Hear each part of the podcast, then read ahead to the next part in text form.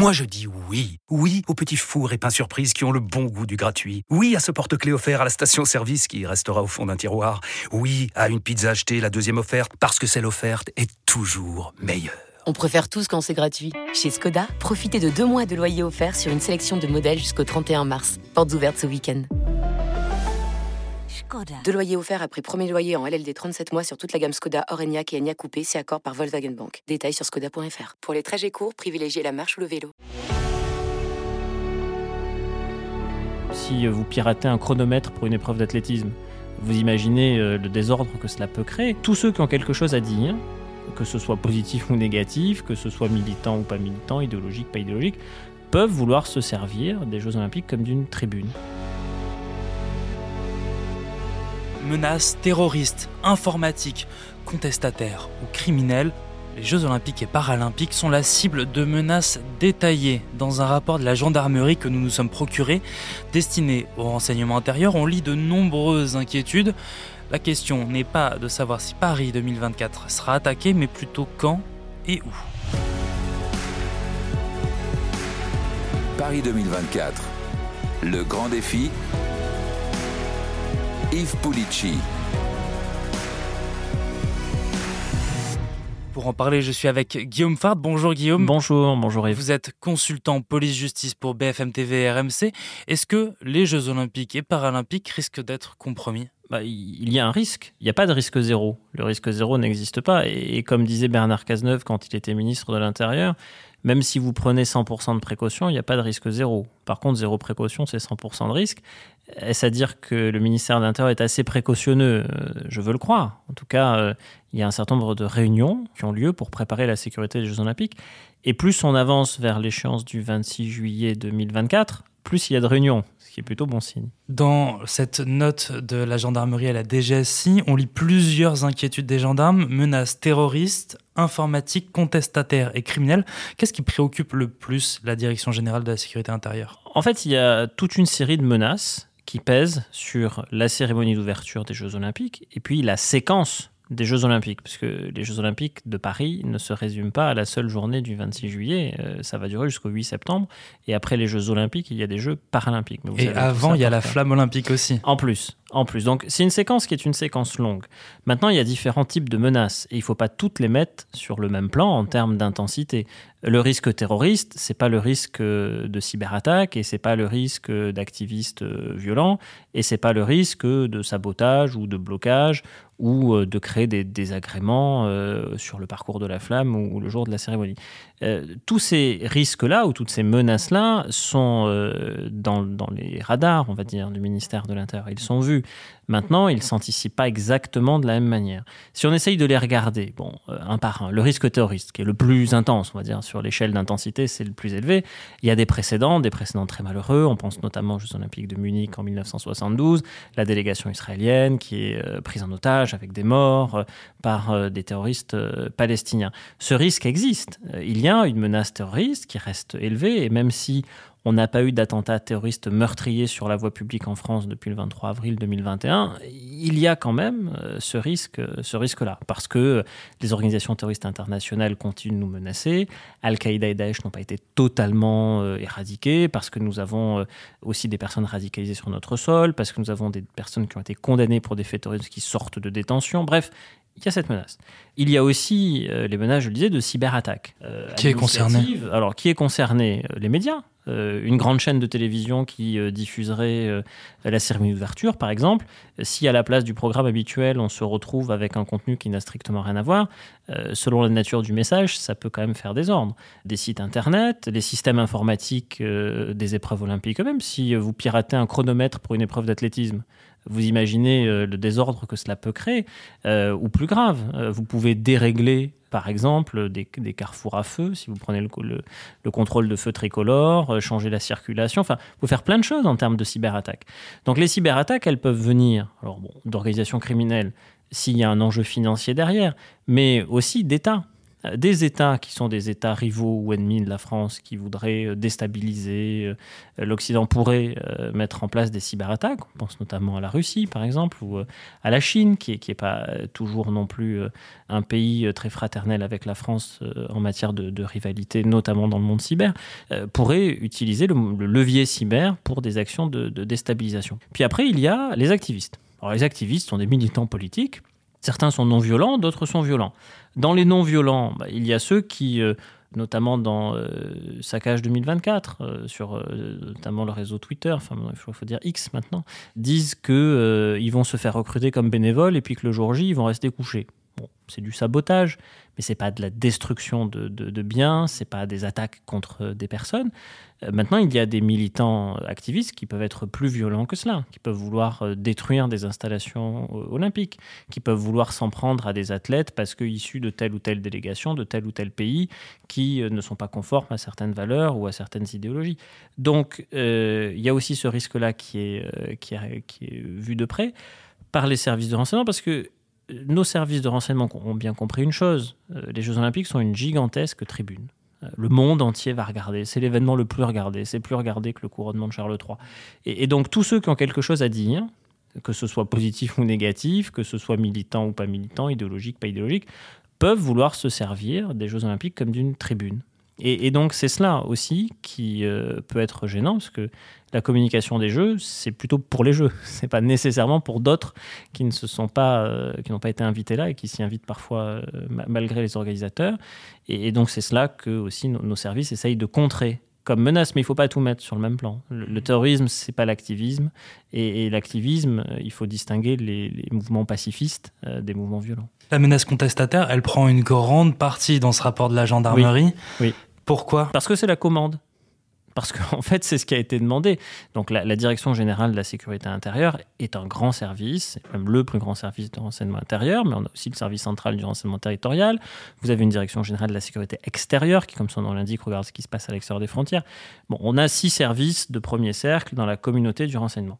Tous ces services, on a renseignement douanier, renseignement financier, etc., euh, ils travaillent comme quotidiennement sur toute une série de menaces.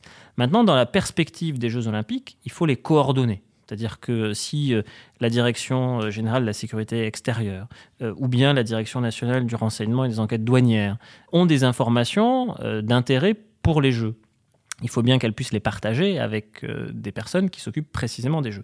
Et donc on a un centre du renseignement olympique.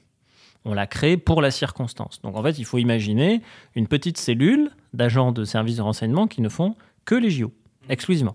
Et donc eux, ils n'ont pas euh, des agents à demeure. Ils vont demander aux autres services de leur fournir de l'information.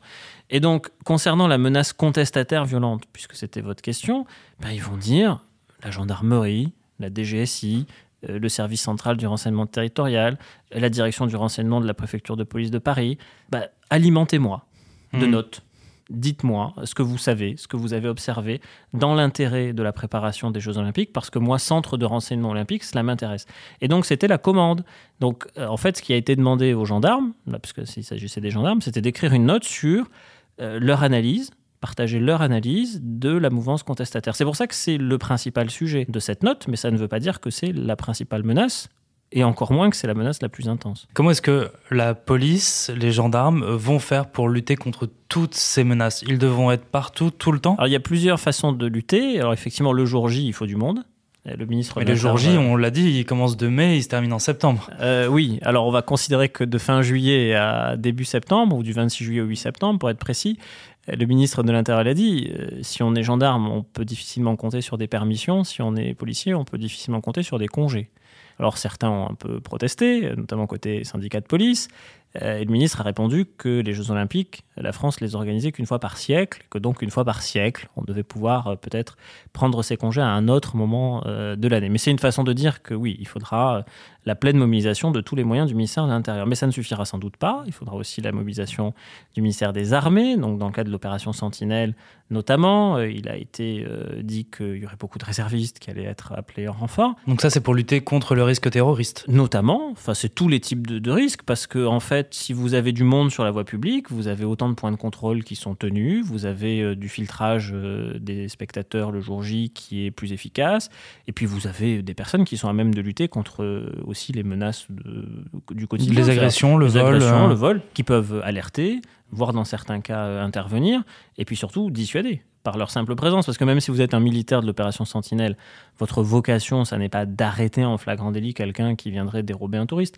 mais le simple fait d'être là peut dissuader quand même de le faire. Euh, c'est peut-être pas sous les yeux d'une patrouille de l'opération Sentinelle qu'on va aller euh, détrousser un touriste. Donc il y a effectivement la, la présence physique. Mais la présence physique, c'est en bout de chaîne. C'est-à-dire c'est pour le mois de juillet ou de septembre, Mm. dès le mois de mai, comme vous me dites, pour la flamme. Mais euh, il y a tout le travail de, de renseignement en amont. Il y a tout un travail de criblage. Alors là, ça se passe en, en plusieurs phases. Euh, On parlait euh, tout à l'heure des, des volontaires. On disait il y a des organisations qui disent qu'il faudrait se faire recruter comme volontaire et puis le jour J rester dans son lit. Euh, concernant les volontaires, ce qu'il faut bien expliquer, c'est que on va avoir besoin à peu près de 45 000 volontaires, à peu près 30 000 pour les Jeux Olympiques, à peu près 15 000 pour les Jeux Paralympiques. C'est bénévole. Le comité d'organisation des Jeux Olympiques va étudier les candidatures, donc euh, va éliminer certaines, conserver d'autres. Les personnes qui vont être préqualifiées sur des bases qui sont des critères euh, du, du comité d'organisation olympique, c'est-à-dire est-ce que Sur les compétences. vous êtes apte, vous êtes euh, compétent, vous parlez anglais, vous êtes physiquement en mesure de supporter une station euh, debout assez pénible pendant un certain temps. Et puis il y a un deuxième niveau de filtrage qui est réalisé par le Service national des enquêtes administratives de sécurité, le SNEAS, qui lui va regarder si votre présence représente ou pas un risque. Parce que vous auriez des antécédents judiciaires, parce que vous seriez défavorablement connu d'un service de renseignement. Euh, il n'est pas question de vous laisser rentrer dans le village olympique en tant que bénévole si vous êtes dangereux ou menaçant. Ça vaut pour les bénévoles, mais ça vaut en réalité pour tous les prestataires. Euh, celui qui va livrer des repas, euh, celui qui va assurer des prestations de nettoyage, celui qui va assurer, ou celle, des prestations de gardiennage. Toutes ces missions-là sont confiées à des agents d'entreprises généralement privées qui eux aussi vont euh, subir un criblage, comme on dit, c'est-à-dire des enquêtes pour vérifier. Mais chacun peut comprendre aisément que le village olympique, c'est très sensible. Il y a toutes les délégations, euh, y compris de pays qui sont des pays sensibles. Israël, par exemple, c'est un pays sensible. Euh, les États-Unis, ça peut être un, pays sensible. Et, donc, on ne peut pas laisser au contact des, des délégations des gens qui, euh, par leurs antécédents, représenteraient une menace. Donc, il n'y a pas que la présence physique de policiers, gendarmes, militaires, etc. le jour J. Il y a aussi tout le travail de renseignement en amont. Il y a eu plusieurs épreuves tests, notamment le triathlon à Paris récemment ou la voile à Marseille début juillet.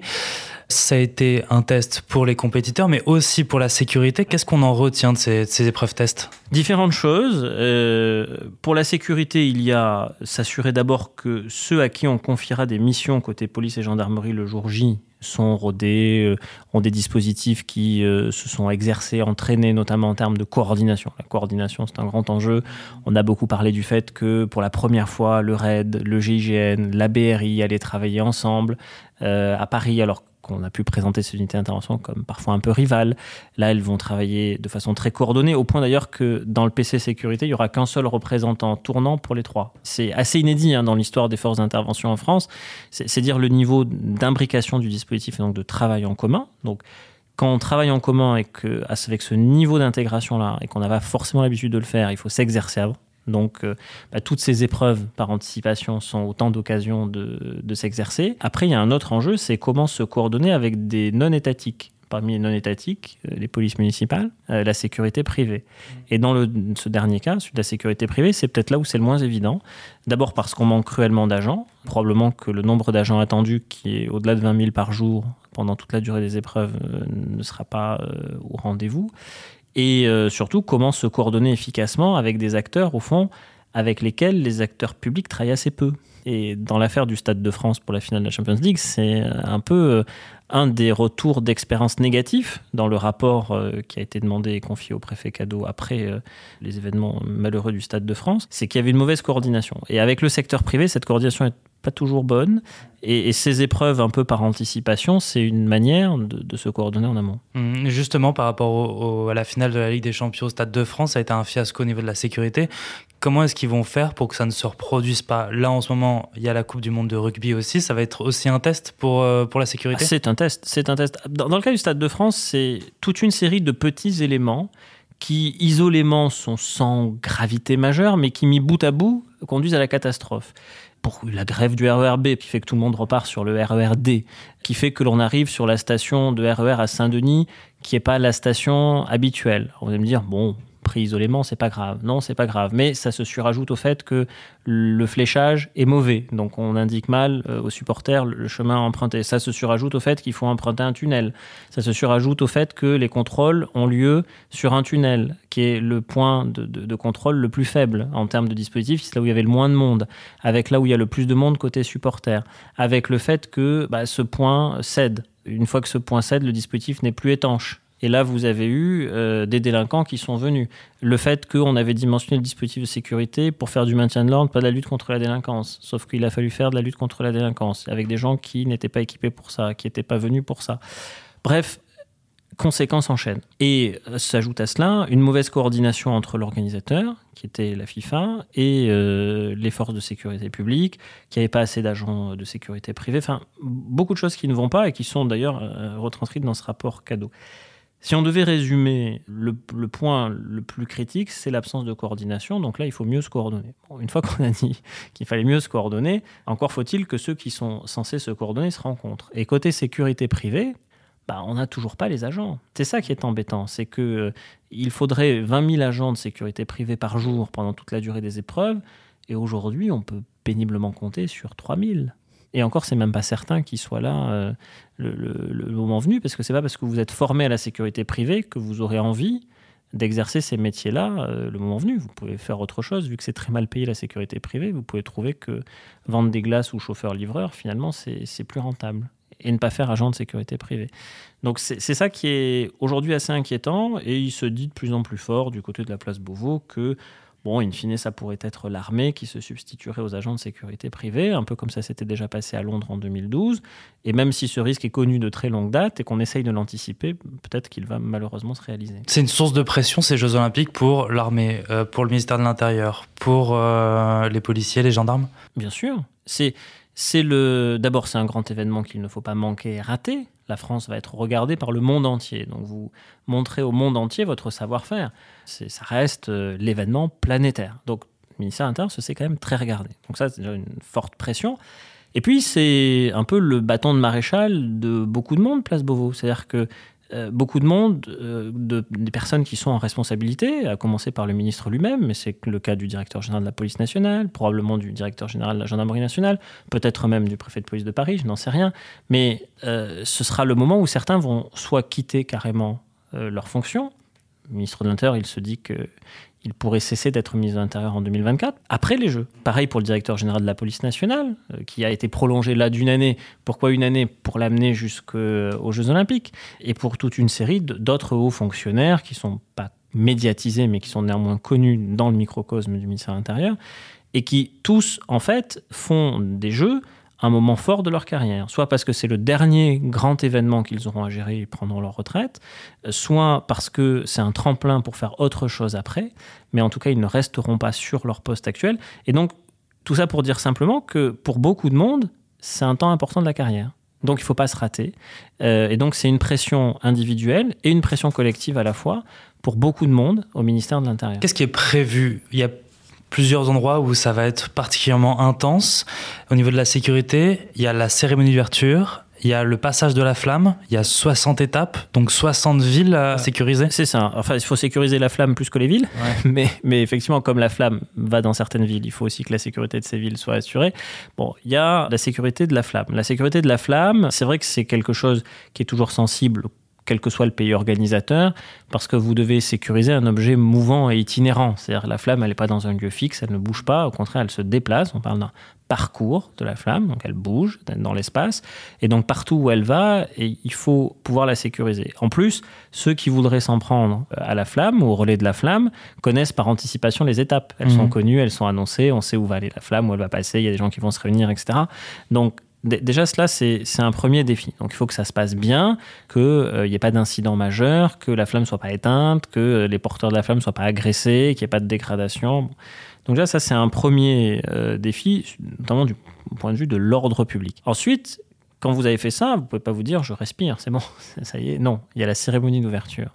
La cérémonie d'ouverture, au-delà du fait que le monde entier vous regarde, qu'il y a tous les chefs d'État et de gouvernement, qu'il y a un nombre très important de spectateurs, on a fait un choix qui est un choix unique depuis que les Jeux Olympiques existent, euh, donc en fait depuis l'Antiquité, c'est de ne pas faire la cérémonie d'ouverture dans un stade. Mais sur la Seine. Mais sur la Seine. 6,5 km de Seine, 13 km de berge. Des centaines de milliers de, de, spectateurs sur les quais. sur les quais, les délégations qui vont passer euh, sur des péniches euh, sur la Seine, les chefs d'État et de gouvernement réunis au niveau du pont de l'Alma, enfin près de la Tour Eiffel, et puis autant de fenêtres hostile, ennemi sur le parcours. C'est-à-dire si vous êtes un sniper ou un tireur embusqué euh, qui veut commettre un attentat, qu'est-ce qui vous empêche de louer quelques jours avant euh, un appartement sur Airbnb, de venir avec votre matériel, euh, et puis le jour J, bon.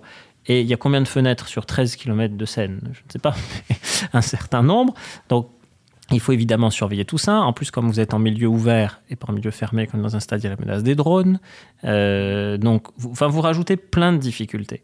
Et, donc, c'est un sacré défi. C'est-à-dire que la France veut montrer à la face du monde une très belle image, parce que, effectivement, la Seine, euh, les ponts de Paris, euh, le côté ville-musée, les délégations qui quittent euh, le village olympique, puis ensuite vont embarquer sur des, sur des péniches, puis ensuite défiler. Bon, tout cela, évidemment, est très spectaculaire. Maintenant, ce sont des difficultés supplémentaires en termes de sécurité. Donc ça, c'est difficile. Et puis, même si le, le 26 juillet au soir, collectivement, moi le premier, sur BFM TV, je vais évidemment regarder ce qui se passe, on, souffle, on dit waouh, super, c'est bien passé, pas de problème de sécurité, l'esprit de l'épreuve, des épreuves, des jeux ont été respectés. Bah, derrière, il faut tenir dans la durée. C'est-à-dire qu'il y a euh, la, quinzaine d'Olympiades à proprement parler, une période de pause, certes sportive, mais pendant laquelle vous avez beaucoup de monde à Paris. Il va y avoir 10 millions de visiteurs. C'est colossal. Quand on voit ce qui s'est passé pour la finale de la Ligue des Champions, on imagine pour 10 millions de visiteurs dans une ville entière et dans d'autres villes, parce qu'il y a aussi à Marseille, à Châteauroux, à Tahiti. Oui, et puis un peu dans les Yvelines. Mhm. Mais, mais euh, Personne ne peut dire à quoi va ressembler Paris l'été prochain. Mhm. Personne, la ville va profondément se transformer, euh, beaucoup de Parisiens vont sans doute partir. Et la police non plus, du coup, ne sait pas à quoi va ressembler la ville. Personne, mais parce que de mémoire de policiers parisiens ou d'ailleurs, personne n'a jamais vécu un tel événement qui ramène 10 millions de personnes, c'est-à-dire toute l'île de France, euh, en équivalent de population dans Paris pendant euh, un mois et demi, deux mois. Et, donc euh, ça va avoir plein d'implications sur le plan bah, de la sécurité publique, parce que ces personnes, ces touristes sont des cibles pour de la criminalité crapuleuse, vol à la tire, pickpocket, etc. ça va poser aussi des problèmes d'ordre public parce que vous avez des, difficultés liées à l'ivresse publique, au fait que ça va créer des rassemblements. Enfin, comme quand il y a un grand volume de personnes dans une ville, ça peut créer aussi euh, d'autres types de ou ramener d'autres types de délinquance. On a parlé euh, euh, du risque terroriste, etc. Donc, la, physionomie de la ville, dans la façon dont on va circuler, dont on va se déplacer, dans les usages qui vont être les usages de la ville, les afflux massifs dans les grands magasins, enfin, beaucoup de choses vont changer. Donc, ça va être une découverte pour beaucoup. Certaines choses peuvent s'anticiper et d'autres vont nécessiter qu'on s'adapte sur le moment. Comment est-ce que la police, les gendarmes s'inspirent de Londres, Tokyo, des autres jeux? D'abord, euh, pour certains d'entre eux, ils y sont allés à l'époque. Et ceux qui y sont allés au titre de coopérants, euh, au titre euh, d'officiers de liaison, au titre aussi d'aide à la préparation euh, dans le cas des Jeux d'Athènes, par exemple, euh, en 2004 de mémoire, euh, vous aviez des policiers qui, il y a une vingtaine d'années, ont aidé au titre d'une forme de coopération policière internationale, la police athénienne à faire face à un certain nombre de difficultés sur la base d'une expérience qu'ils avaient pour certains acquise au moment de la Coupe du Monde de football en 1998. Donc il y, a ce système d'entraide, d'observation. Et ce qui est plutôt bien fait, c'est que ceux qui ont cette expérience parce qu'ils ont été aidants euh, d'autres que par le passé, sont évidemment mobilisés, recyclés, et, on leur demande euh, de participer euh, à la conception des dispositifs de sécurité en France. Et de la même manière, des Anglais qui ont organisé les Jeux en, 2012 peuvent venir ou sont consultés, peuvent donner un conseil au titre d'une autre forme de coopération. Donc il y a une sorte évidemment d'entraide. Bon, qui a aussi ses limites. Euh, Londres n'est pas Paris, chaque ville a ses spécificités et donc euh, aussi sa délinquance particulière, ses problématiques de sécurité particulières. Mais, mais cela, cela peut évidemment aider. Et puis, le, comité d'organisation euh, olympique, qui dépend du, du, CIO, hein, du Comité international olympique, a une expérience donc de jeu en jeu, c'est euh, quel type de problème on peut, on est susceptible de rencontrer sur le plan de la sécurité. Et euh, dans les réunions préparatoires, on, on tient compte. Mais il y a aussi une part de totale découverte. Merci Guillaume Fard. Avec plaisir. Merci d'avoir écouté ce nouvel épisode de Paris 2024, le grand défi. Toutes les semaines, nous abordons un nouveau thème olympique et paralympique. Alors n'hésitez pas à vous abonner si cet épisode vous a plu. Nous sommes sur toutes les plateformes d'écoute, sur le site et l'application RMC. À bientôt. Paris 2024, le grand défi. Un podcast à retrouver sur l'appli RMC et sur toutes les plateformes d'écoute.